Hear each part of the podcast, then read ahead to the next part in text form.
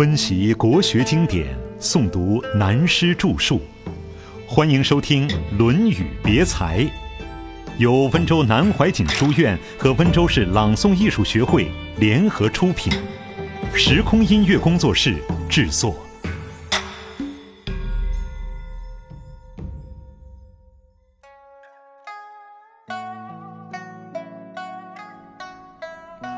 身非我有。佛学看我们这个身体是四大构成的，我们常在小说中看到“四大皆空”这句话。什么是四大呢？四大的大就是大类，在佛学中，地、水、火、风为四大，就是四大类。讲宇宙的现象，整个的物质世界属于地大，人身上的骨肉等固体的体质也属于地大。水大指宇宙间的水蒸气、海洋、河川、冰山，人身上的唾液、汗水、血液、荷尔蒙等也是水大。火大则指热能。至于风大，物理世界就是大气流，在人身则指呼吸而言。归纳起来就是四大，宇宙人身不外乎这四大类。这是印度哲学观念的四大，在中国则有类似的五行观念：金、木、水、火、土。在印度四大之外，还有一个五大，就是地、水、火、风、空。这里的空不是没有了的空，是指物理的空间。不过普通都说是四大。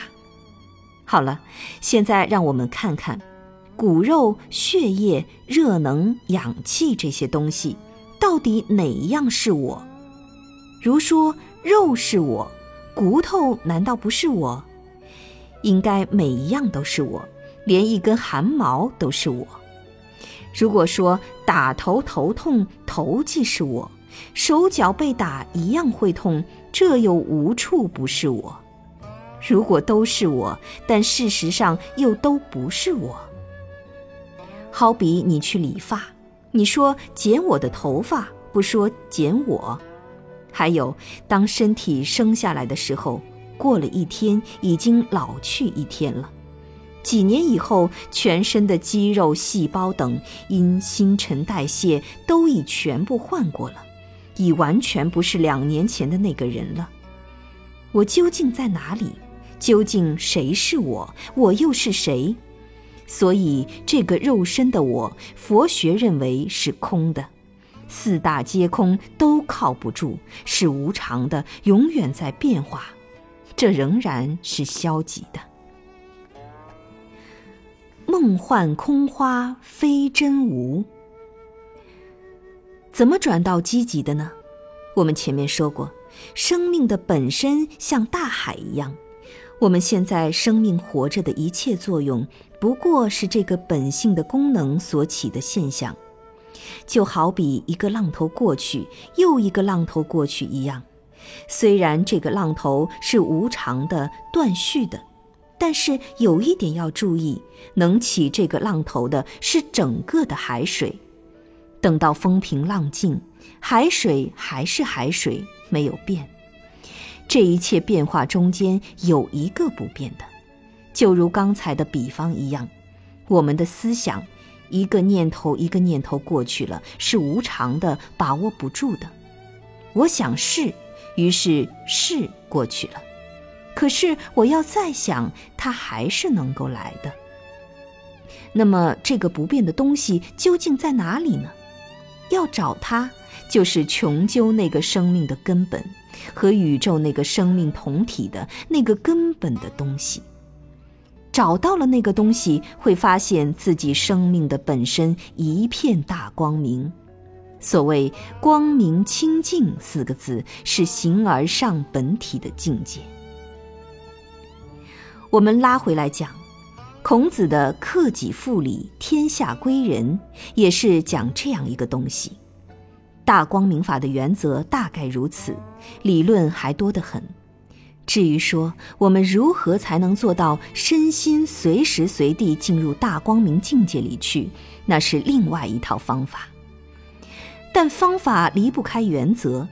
如果我们真能进入这个境界中，对于生死之间看得就如文天祥所讲的脱然若疑，对于现有的这个生命死去或活着，看起来是一样的，没有什么分别。因此，我们有时讲佛学提到，许多人误解了佛学的用词，如在佛学上经常看到“梦幻空花”这句话，在文学上看来很美。世界上一切的感情、人事等，就是这四个字。从这四个字的文学表面看，以为什么都没有，但不是没有。梦幻空花形容的非常好，不能说是没有。这就是哲学了。当一个人在梦中，如果说梦没有，这句话不见得能成立。当我们在梦中的时候，并没有觉得梦是没有。所以在梦中的时候，伤心的照样会哭，好吃照样在吃，挨打照样会痛，这就不能说在梦中的为没有。当他在梦中的时候是有的。一个人在做梦的时候，不管在做什么梦，千万不要叫醒他，否则就是大煞风景。即使他梦中觉得痛苦，而痛苦中也有值得回味之处，这也是他的生活，何必叫醒他？我们知道梦的现象是在睡眠里头所发现的、感觉到的，醒来以后自己一笑说做了一个梦是空的，那是闭着眼的迷糊事儿，张开眼睛梦就没有了。事实上，我们现在张开眼睛在做梦，是把眼睛一闭，前面的东西就没有了。白天张开眼睛，心里构成了活动，也在做梦，并没有两样。现在闭上眼睛，马上前面的东西看不见了，如梦一样过去了。昨天的事情，今天一想也过去了，很快的过去了。那也是一个梦，很快的梦，和一张眼就没了，在心境上是完全一样的，所以梦中不能说它没有。再说空花，虚空中的花朵怎么看得见？人把眼睛一揉，可以看到眼前许多点点，那些点点本来没有，是揉出来的，可是，在视觉上是看到了。拿生理学、医理学来讲，因为视神经被摩擦、疲劳了，充血压迫刺激以后起了幻觉，虽然是幻，但却实实在在看到。刚才提到大光明法，就说了这么些拉杂的理论，把这些理论沟通之后，大概可以领略如何修养大光明法的功夫了。还有其他很多方法，如学催眠术，现在也变成科学了。实际上，以我们中国佛学道家的立场看来，那还是旁门左道。外国人说它是科学，大家就说是科学。如果我们中国人来讲，讲死了也没有用。这真是怪得很，也是这一代文化的怪现象，我们应该注意的。催眠术本来是印度的瑜伽术所演变。凡是练催眠术的人，第一步训练是利用水晶球或人造水晶球、水银球，眼神注视球上的亮光，思想意志集中在球面亮光上，什么都不想。历经几个小时，纹风不动，非常的困难。这个训练完成以后，使他忘掉了自己。忘了身体，也忘了感觉，他的精神意志和这点亮光完全合一了。用这股精神力量可以影响到物质。在中国过去早就有了，如夜里黑暗中可以看见东西。以前习武的人都要练，夜晚在一个门窗紧闭的黑暗房间中点一支香，蹬好马步，注意香的那点火头，眼睛定住不能眨。练久了，香头的光慢慢会扩大，扩大到全是有光，最后不点香了，在黑暗中仍然看得见东西。拿现在的生理学就很难解释了，当然也有的练坏了。我曾看到过一个人。练得黑眼珠子凹进去，眼白凸了出来，但他非常有信心，再练三个星期又恢复了。以前武功练劈剑，手里执一柄剑，肩肘两关节不准弯，和写毛笔字一样，就是运动手腕部分的关节向下劈。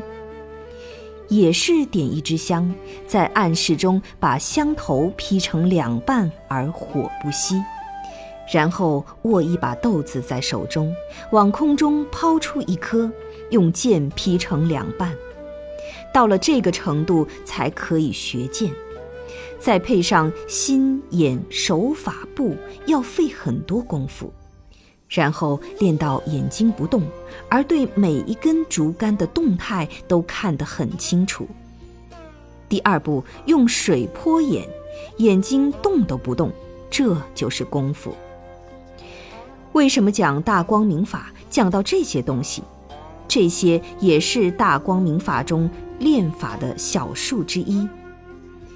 文天祥遇到的这个艺人，传他是哪一路，我们不知道。不过可以断言，不是这些小数。他的确是得了大光明法的新传，对生死看通了。我们所以说了这许多，就是前面“克己复礼，天下归仁”这个观念引出来的。可是要做到克己复礼，天下归仁，很不容易，所以颜回又问了。顿悟于渐修。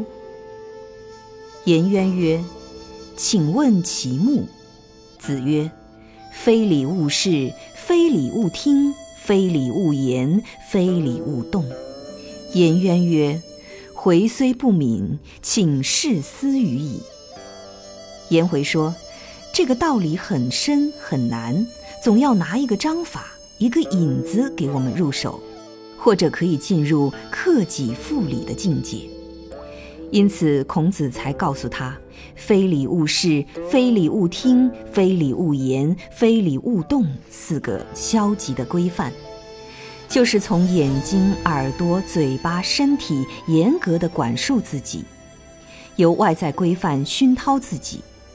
刚才报告的催眠术、瑜伽术也是走的这个路线。佛家的打坐入定也是这个道理，这是实际的修养功夫的一种方法。在理论上则很难说了。非礼勿视，哪一种是非礼的？不要去看呢？男人看见女人穿了一件衣服很好看，多看一眼。如果老古董的先生们或者一板一眼的理学家认为这个不成，非礼勿视。这就很难讲了，只是看看这件衣服的新奇，并没有别的意思，怎么是非礼呢？一定说这一看是非礼，那一看是合理的，那就很难讲了。那天下事情没有一样可看的。首先，电视不能看，有些短裙子、裸背露胸上场的、选美的都不可以看了。非礼勿听。现在打开电视机、收音机播出来的那些歌曲，很多是非礼的，我们只好用棉花把耳朵塞起来了。所以讲理论实在很难讲。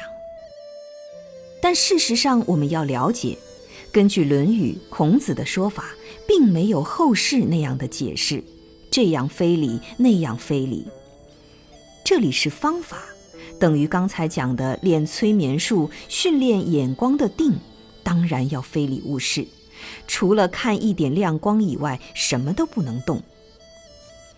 颜回听了这四个方法，就说：“这我就懂了。”换句话说，克己复礼，做到形而上最高的功夫是很难的，退而求其次，用这种方法困住自己，训练自己不敢乱动，先端肃起来。颜回说：“我虽然很笨，不大灵敏，悟性不高，但是借外力熏陶内心的方法是懂了。我只好用这种方法，慢慢去达到那个克己复礼的境界。”上面这一段是讲人学，孔子的道统中心是建立一个人。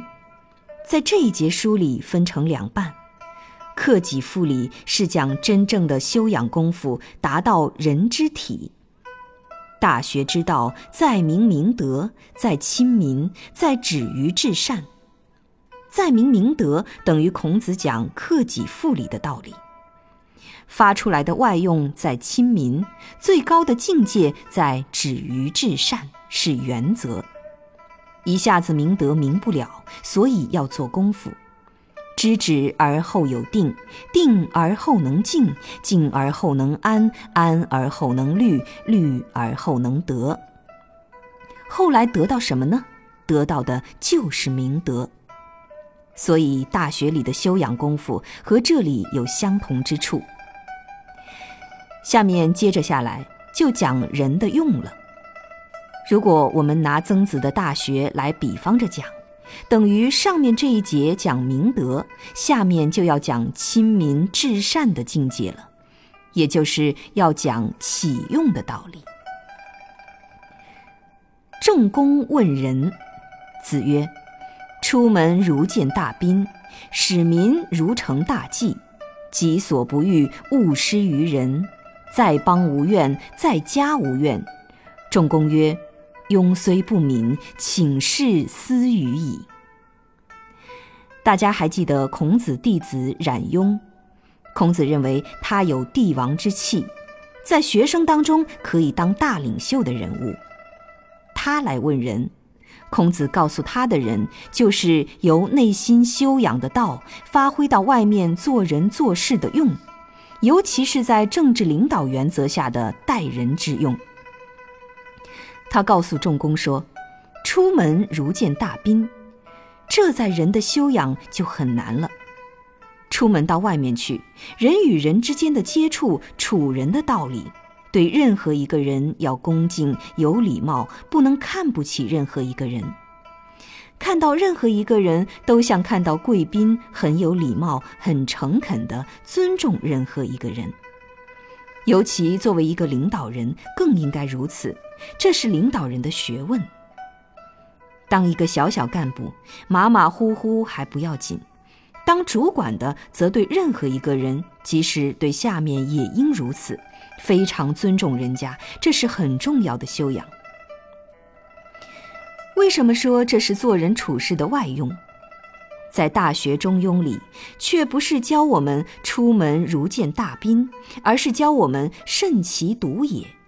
一个人在房间里没有一个对象，自己都要庄重，这就是内在修养合乎“非礼勿视，非礼勿听，非礼勿言，非礼勿动”的道理。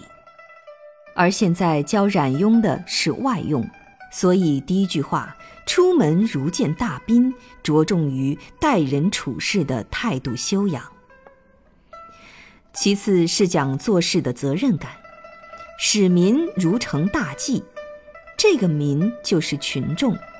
现代而言，是指对于一般老百姓、对群众社会的领导，为大家做事的时候要负起责任、担负这个责任的态度，要如承大祭一般。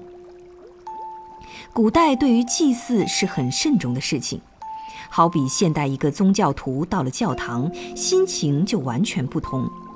对上帝、对祖先那种心情多么庄重，多么肃穆。去拜菩萨、拜祖宗上香的时候，自然心里就澄净。对于大众的事情，以这种心情、这种精神来处理，这就是人道。第三点则讲到居心行事的大原则：己所不欲，勿施于人。自己所不愿意的事情，也替人家想想。